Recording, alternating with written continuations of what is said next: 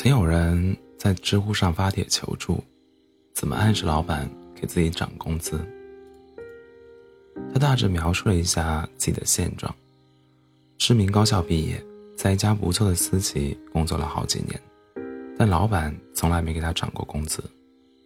他觉得心里憋屈，但又不好意思直接开口提，所以做什么都没有激情，习惯了敷衍了事。他说：“老板什么时候给我涨工资，我就什么时候努力工作。如果老板不给我涨，我就一直这么耗着，互相敷衍呗，谁怕谁。”其中得赞最多的评论是：“如果你能力出众，在公司里无可替代，并且创造了远高于你现有工资的价值，那么根本就不需要暗示，你的老板会主动给你加薪。如果老板不提。”那么赶紧走人吧，这样的公司待着没意思。但是，如果你的位置可以随时被更便宜的劳动力取代，那么老板就没有必要给你涨薪，毕竟他不是做慈善的。事实上，大部分人的工，大部分人的努力工作的程度，仅仅只能让他免于被开除，以及拿到一份不至于拿。不至于让人立刻想辞职的薪水。人类这个物种既单纯至极，又狡猾至极。说他单纯，是因为他一旦相信了努力就会有回报，就会马上去努力；说他狡猾，是因为他一旦发现不努力也没什么问题，就会想方设法的找机会偷懒。基于这样的一种本性，很多人不断被自己的惰性。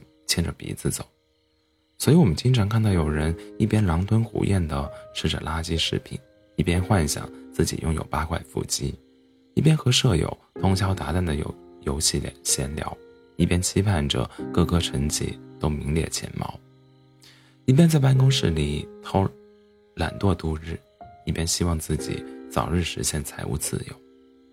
要我说，你既然整天混吃等死，昏昏沉沉。毫无生气和动力可言，就赶紧忘了自己的英雄梦想，老实的、心甘情愿的做个平庸的人。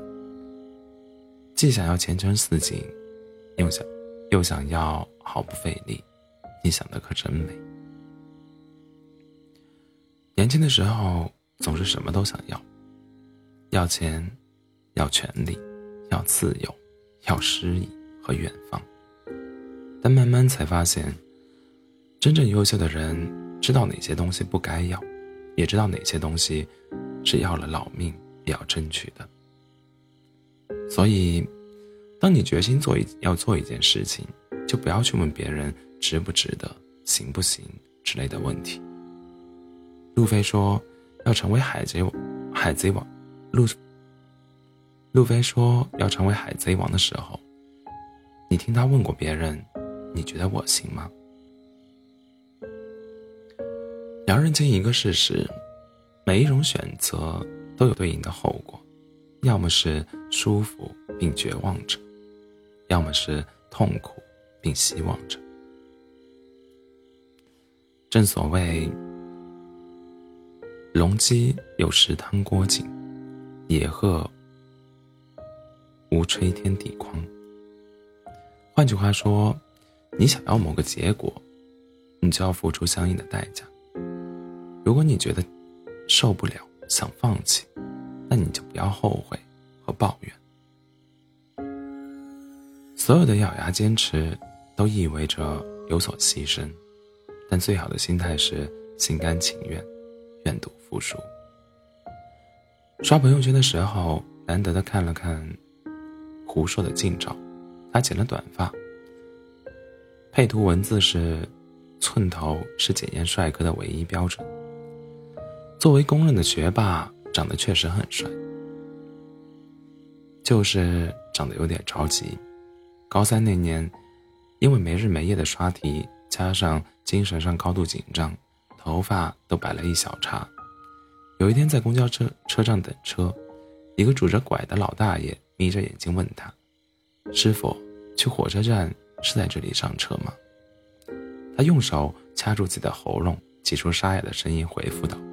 是的，老哥，那年高考，他考了六百三十九分，但英语只有七十三分。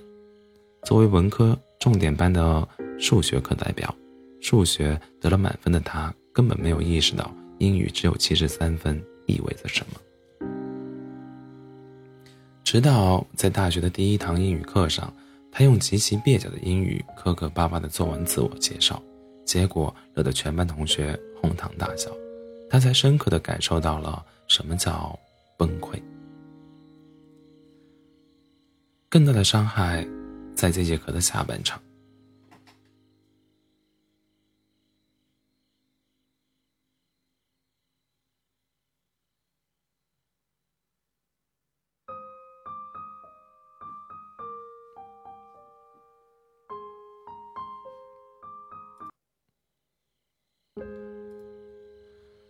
有人说自己在高三那年的词汇量就达到了一万个，而他怀疑自否，而他怀疑自己是否认识一百个单词。有人说他翻译了全套的泰戈尔斯泰戈尔诗集，而他连泰戈尔的英文名都不会拼。还有人说他在高三暑假用英文发表过关于狄更新《双城记》的论文，而他连给上小学的表弟念。英文课本的勇气都没有。那天晚上成了他人生中一个不大不小的分水岭。彻夜未眠的他一直在拷问自己：是就这么认输了，然后在这个高高手如林的班级里当一个成绩垫底的人，还是逼自己学好英语，然后把丢过的脸再捡回来？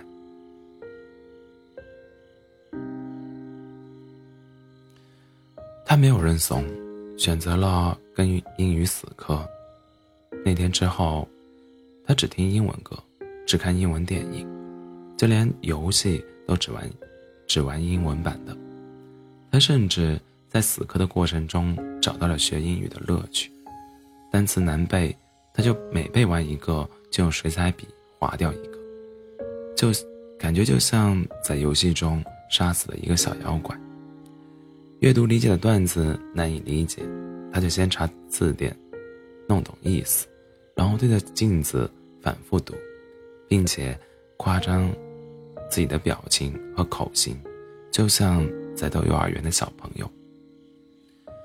听力不行，他就戴耳机，没日没夜的听 CNN、BBC，并充分发挥他的戏精天分，假想自己就是帅气的主持人，或是正在。接受主持人专访的超级明星。慢慢的，他可以大致看懂不带翻译的 T TED 演讲和英语原声电影。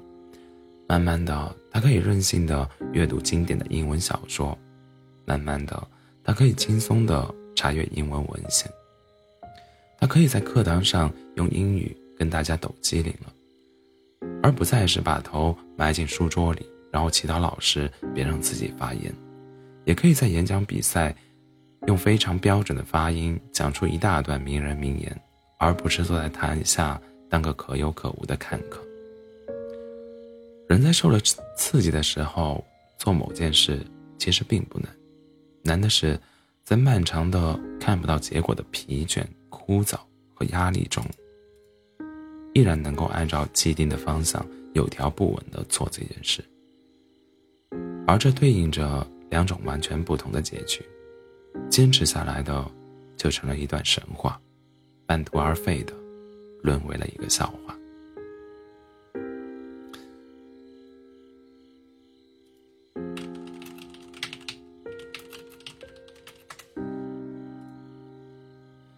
那么，在心里咆哮着“我要努力，我要改变，我要像某某那样优秀的那个你呢？”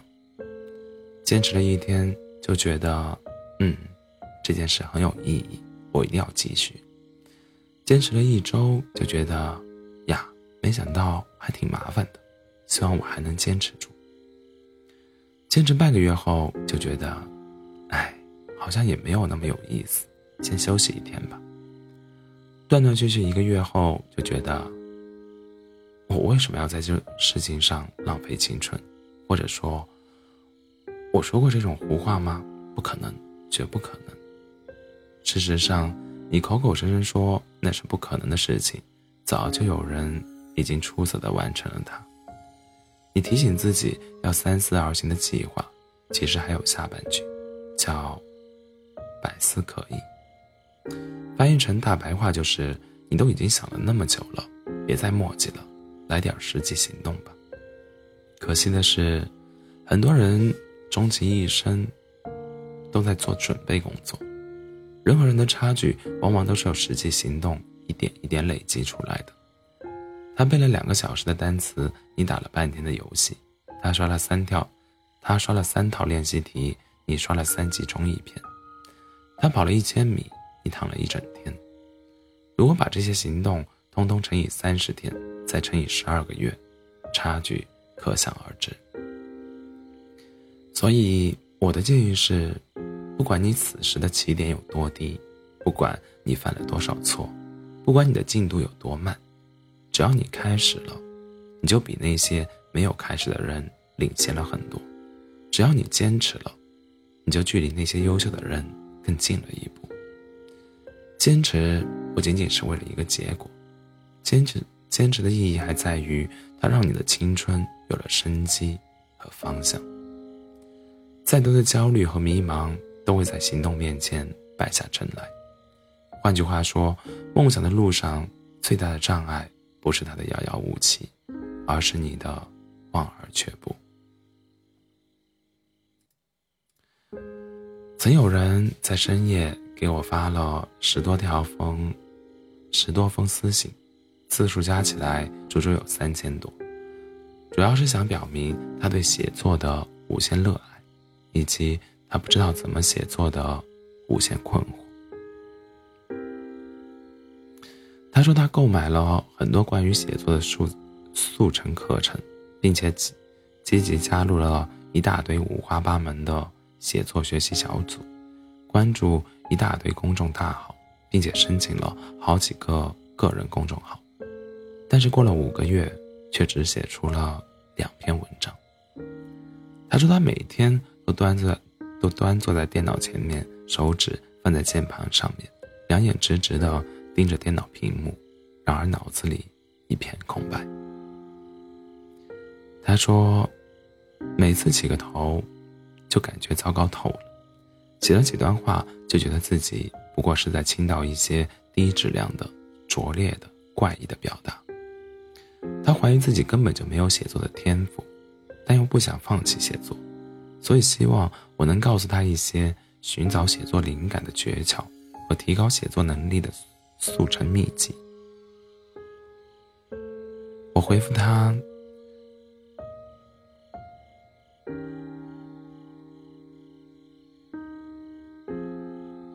关于写作的问题，我实在没有什么诀窍、速成秘籍之类的东西给你。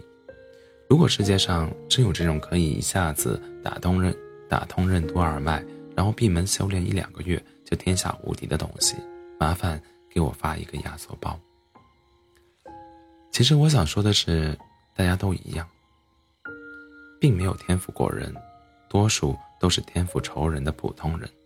而写作这种事情是没有捷径可走的，除了写就是读、想、记。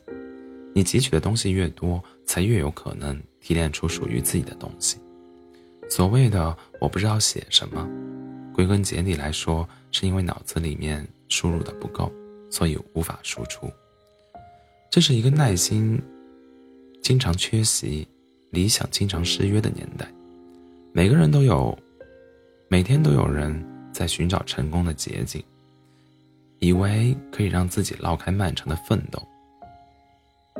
所以我们经常看到这样的宣传语：某某英语培训班。一个月让你从零基础到英语流利对话，某某写作训练训练营三个月保证让你出书，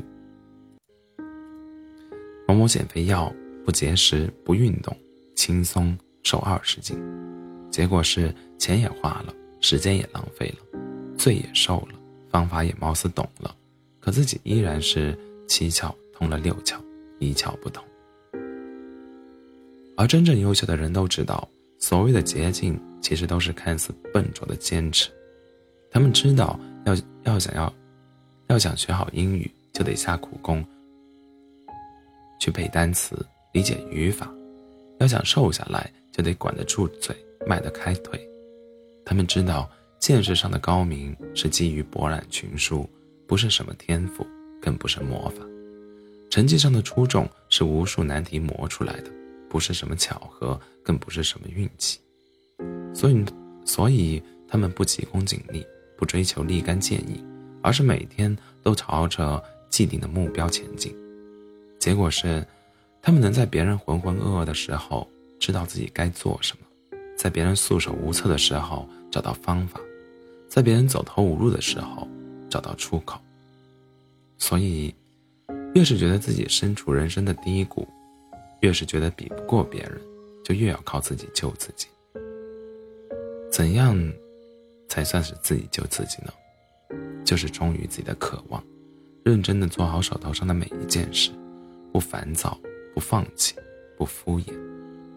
哪怕是做饭的时候把握好了调味品的剂量，哪怕是写微博的时候避免了错别字，哪怕是读书的时候记下了几个喜欢的句子，哪怕是晚上睡一会儿，白天少玩几次手机。哪怕是被人拒绝了，再被人拒绝再多试了一次，哪怕是随手关门，随时保持微笑，这对于能力有限、机会有限、起点很低的你来说非常重要。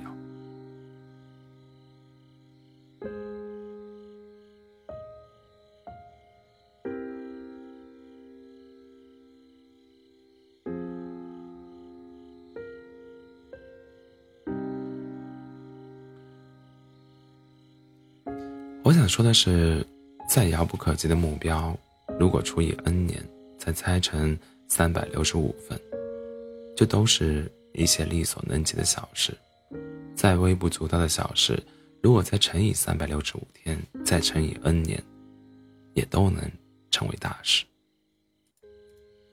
改变往往都是一个日积月累的漫长过程，不要盼着让人三日不见，然后刮目相看。也不要期望突然间就脱胎换骨、洗心革面，这些都不叫变化，更像是整容或者器官移植。改变是看不见的，就像你看不清太阳是以什么什么速度升到头顶的，树叶是什么时候变黄的，就像你不知道什么时候会超过别人，或者被别人甩得远远的。嗯。积跬步，以至千里；积懒惰，以至深渊。特别需要强调的是，努力不一定有回报，更不会马上有回报。只有那些不经世事的小孩子，才会相信努力了就一定会成功，才会在未来和美好中间画上等号。那么，我们为什么还要坚持，还在努力？为什么明明知道失败在所难免，却又要非成功不可呢？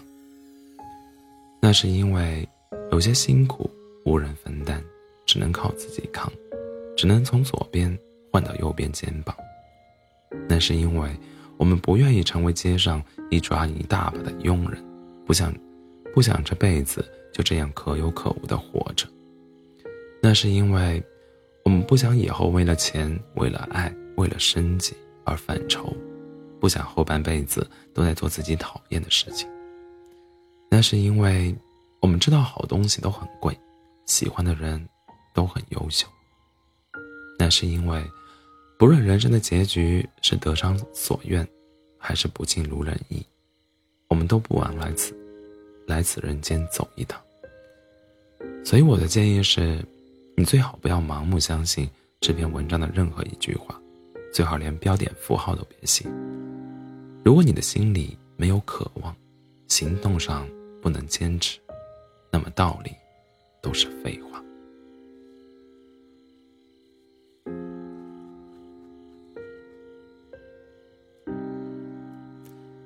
放弃不难，但坚持一定很苦。